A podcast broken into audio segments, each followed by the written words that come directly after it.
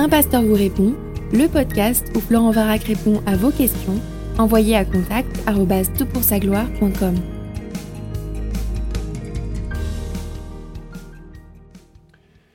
Il y a euh, quelques mois, avant que survienne cette tragique épidémie qui balaye maintenant euh, l'ensemble de la planète, j'ai répondu à la question d'un internaute qui euh, exprimait ou évoquait sa peur de mourir, même s'il avait une relation avec Christ, et se demandait si c'était normal. Et je pense que la situation actuelle permet et même exige de republier ce podcast, non pas qu'il faille voir la situation de, façon aussi sombre pour l'ensemble des internautes, mais c'est une question qu'il faut se poser finalement. La peur de mourir, la mort fait partie de la vie et c'est pertinent d'y réfléchir. Dans un livre saisissant intitulé Les mots de la fin, Catherine Guenec recense les dernières paroles des gens célèbres. Et je trouve que c'est un livre à lire, euh, c'est euh, vraiment instructif. Et on, voit un peu les, attitudes des uns et des autres face à la mort. Et elle cite notamment Marguerite Yourcenar, rapportant les paroles de l'infirmière qui euh, l'accompagnait. C'était le 17 décembre 1987. Yourcenar était une femme de lettres, la première femme élue à l'Académie française, et elle s'exclame Il doit bien y avoir un paradis quelque part. Elle aurait également dit J'aime et respecte les gens qui préparent leur mort. Il faut penser amicalement à sa mort, même si on en a une certaine répugnance instinctive à le faire. Et donc, euh, je trouve que c'est pertinent de réfléchir à ce sujet. Euh, César Borgia, qui était un homme politique euh, voilà, euh, italien du XVe siècle, assez habile, on, va le dire ainsi, a dit Peu avant de mourir, dans toutes les circonstances de ma vie, j'ai été prévoyant et j'ai toujours pris toutes les dispositions nécessaires, et voilà que maintenant je dois mourir sans m'y être préparé, ou sans y être préparé. Alors, euh, suite à la publication de ce podcast, donc où je vais rattacher après l'introduction les éléments qui ont, été déjà, qui ont déjà été dits, je ferai deux autres podcasts, l'un sur euh, le paradis l'un sur l'enfer. Ils vont suivre de façon euh, très, très rapide. Et je voudrais vraiment souligner avec toute la solennité possible que le paradis et l'enfer ne sont pas des médailles. Ce sont uniquement des destinations. Des destinations qui sont éternelles et qui ne sont pas parallèles. L'enfer est un mérite, le paradis est un cadeau, parce qu'il est impossible de se hisser au niveau nécessaire pour mériter d'y entrer. La bonne nouvelle, elle nous est donnée par ce verset et ces versets qui sont absolument euh, répétés très souvent dans la bouche des évangéliques, et pas que, euh, que l'on trouve dans l'évangile de Jean chapitre 3 versets 16 à 18. Car Dieu a tant aimé le monde qu'il a donné son Fils unique, afin que quiconque croit en lui ne périsse pas, mais qu'il ait la vie éternelle. Dieu en effet n'a pas envoyé son Fils dans le monde pour juger le monde, mais pour que le monde soit sauvé par lui. Celui qui croit en lui n'est pas jugé, mais celui qui ne croit pas est déjà jugé parce qu'il n'a pas cru au nom du Fils unique de Dieu. Waouh Avoir confiance en Jésus pour recevoir le pardon, pour recevoir sa vie, c'est tout simplement ça qui fait la différence. Alors, si c'est totalement nouveau pour vous, prenez le temps de lire l'évangile de Jean en vous demandant euh, qui est Jésus, ce qu'il a fait euh, pour vous, ce qu'il attend de vous. C'est vraiment Dieu qui tend une main, une main qui est à saisir. La Bible dit que Jésus prépare une place pour les siens afin que là où je suis, dit-il, vous y soyez aussi. Voilà donc une introduction à considérer notre ultime étape de, vie terrestre, celle de la mort. On veut l'aborder avec sérénité, avec euh, aussi solennité, puisque euh, si ce que la Bible dit est vrai, à la mort vient un jugement qui nous place en la présence de Dieu ou en l'absence de Dieu, éternellement. Prenez le temps d'écouter ces trois podcasts, même s'ils vous font frémir. Après, vous pouvez le rejeter, vous pouvez rejeter les données qui sont dedans, ou bien vous pouvez au contraire réaliser qu'il y a quelque chose, un message exceptionnellement beau, exceptionnellement fort qui est proposé. Bonne écoute. La question est posée. Bonjour, je souhaiterais avoir quelques précisions quant à mon salut en vous exposant certaines de mes réflexions. Je pense être sauvé parce que je sais et je crois que le Seigneur Jésus a dû mourir sur la croix pour acheter mes péchés, de plus, lorsque je vois la tournure que prend le monde, tant sur le plan économique, politique, intellectuel ou philosophique, je sais que le retour du Seigneur est proche. Les temps de la fin sont là. L'implantation dans certains pays de la puce RFID est à mon sens bien plus qu'une évidence que Satan essaye de ravir des âmes.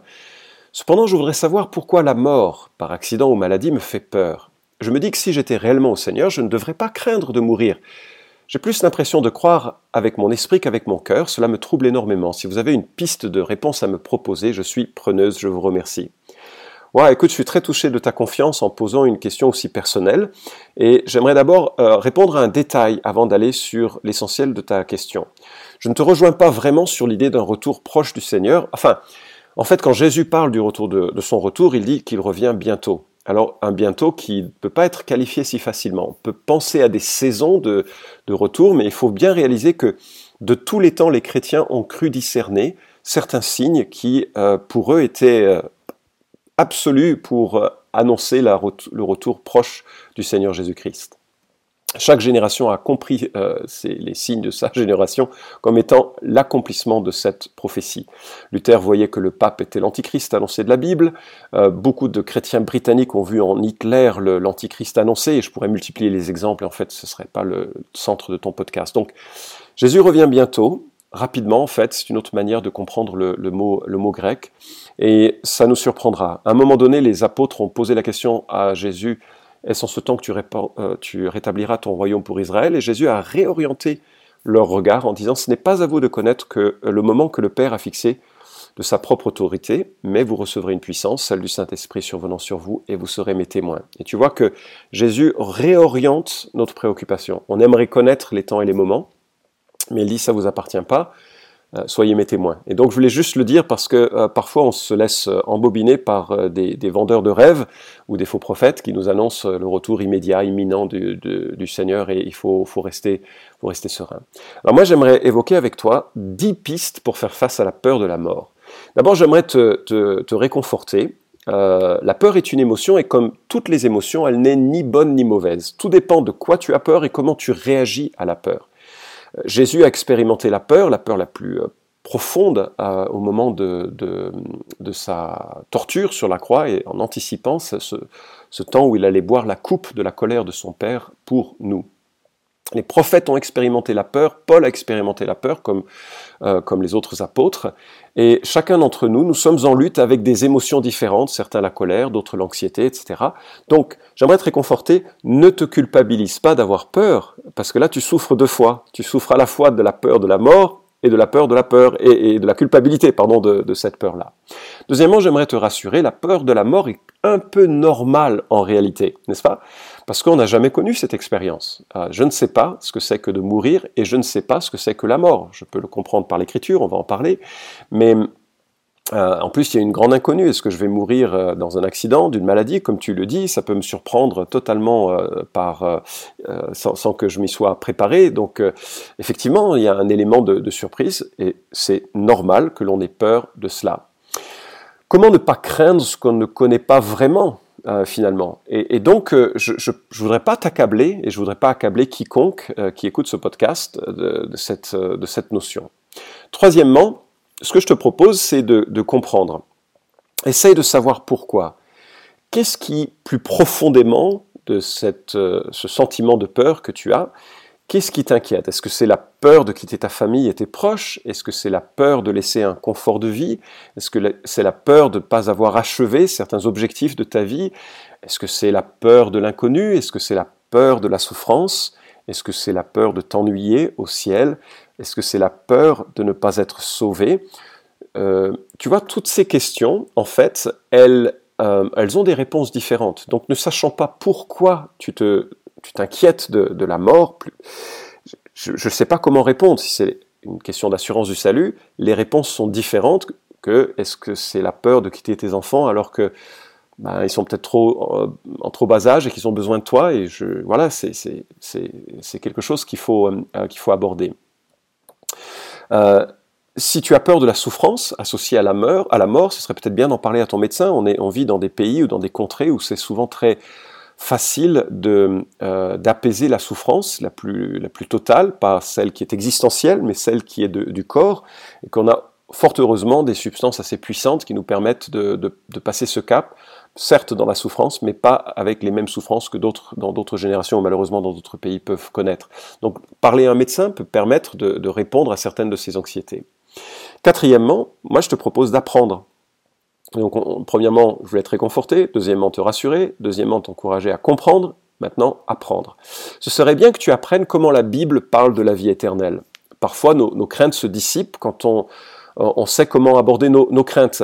Je te donne un exemple. J'ai dû partir avec un, ami euh, en Haïti il y a plusieurs années, et c'était au moment de l'épidémie du choléra. Alors je ne sais pas quand je, quand j'utilise le mot choléra, quelles émotions sont, surgissent dans ta pensée? Mais pour moi, c'était un peu les, les émotions euh, des grandes euh, enfin, maladies absolument terribles du Moyen Âge qui, avons, qui avaient emporté des, des, milliers ou des centaines ou des dizaines de milliers d'individus, je ne sais pas. En tout cas, une maladie assez terrible. Et j'en parle à mon médecin et il me dit, tu sais Florence, ce qui est tragique, c'est que le choléra, ça soigne très bien. Le danger du choléra, c'est la déshydratation et les gens meurent de déshydratation. Mais si on est hydraté et avec un petit traitement, euh, ben, c'est rien comme, maladie. Alors ça m'a fait encore plus de peine parce que il y, a des gens qui meurent en fait euh, simplement d'un manque de soins d'une maladie qui n'est pas finalement aussi, aussi terrible que ça. Donc le fait de connaître la situation m'a permis d'aborder ce voyage beaucoup plus sereinement et d'y aller avec euh, de tout cœur et aussi, j'aurais dû y aller de tout cœur quel qu'en soit le contexte, mais voilà, ça m'a, j'étais rassuré par rapport à ça. Donc c'est, c'est pas une mauvaise idée de lire Apocalypse 21, 22, seulement ces passages. Hein. Apocalypse, c'est un livre un peu qui peut faire peur aussi. Mais Apocalypse 21 et 22, c'est vraiment magnifique et c'est des textes qui vont t'encourager. Et tu dois nourrir ton imagination, nourrir ta réflexion, apprendre à connaître euh, ce, que, euh, ce que la Bible dit de, cette, euh, de ce monde qui vient. Un Corinthiens 15, un Thessaloniciens 4, je crois, pourrait également être des textes qui seraient encourageants. Philippiens chapitre 3, de Corinthiens chapitre 5. ce seront des textes à méditer parce qu'apprendre sur le monde à venir, ben, c'est déjà se rassurer sur ce, monde-là. Euh, cinquièmement, je te propose de mémoriser. Mémoriser des textes qui te donnent une bonne information et qui sont source d'encouragement. Moi, j'ai besoin de mémoriser régulièrement des textes de l'Écriture, soit pour contrer des désirs mauvais de mon cœur, et, j'ai besoin d'avoir un, cadre dans ma tête qui me, euh, qui, me reprogramme ou qui me paramètre dans, mes pensées, dans mes idées, soit parfois pour me, me fortifier par rapport à justement une anxiété ou plutôt, euh, je ne suis pas trop une, un personnage anxieux, mais euh, il y, a certains textes qui me font du bien, qui me, qui me rapprochent de la personne de Dieu, et donc j'ai besoin de me nourrir de ça. Donc je voudrais te lire quelques textes euh, que tu pourrais mémoriser, je t'encouragerais en tout cas de les noter sur un bout de papier, et puis quand tu es dans une salle d'attente, ou bien quand tu es tu as du temps un peu comme ça de les relire parce que ça va fortifier ta, ta confiance dans cet événement qui nous fera passer de ce monde-ci vers celui de Dieu. 1 Thessaloniciens 4, 13 à 15, Nous ne voulons pas, frères, que vous soyez dans l'ignorance au sujet de ceux qui dorment, afin que vous ne vous attristiez pas comme les autres qui n'ont pas d'espérance. En effet, si nous croyons que Jésus est mort et qu'il est ressuscité, nous croyons aussi que Dieu ramènera aussi par Jésus et avec lui ceux qui se sont endormis. Voici en effet ce que nous vous déclarons d'après une parole du Seigneur. Nous les vivants, restez pour l'avènement du Seigneur, nous ne devancerons pas ceux qui se sont endormis. Première référence, euh, deuxième référence, 1 Corinthiens 15, 42 à 44.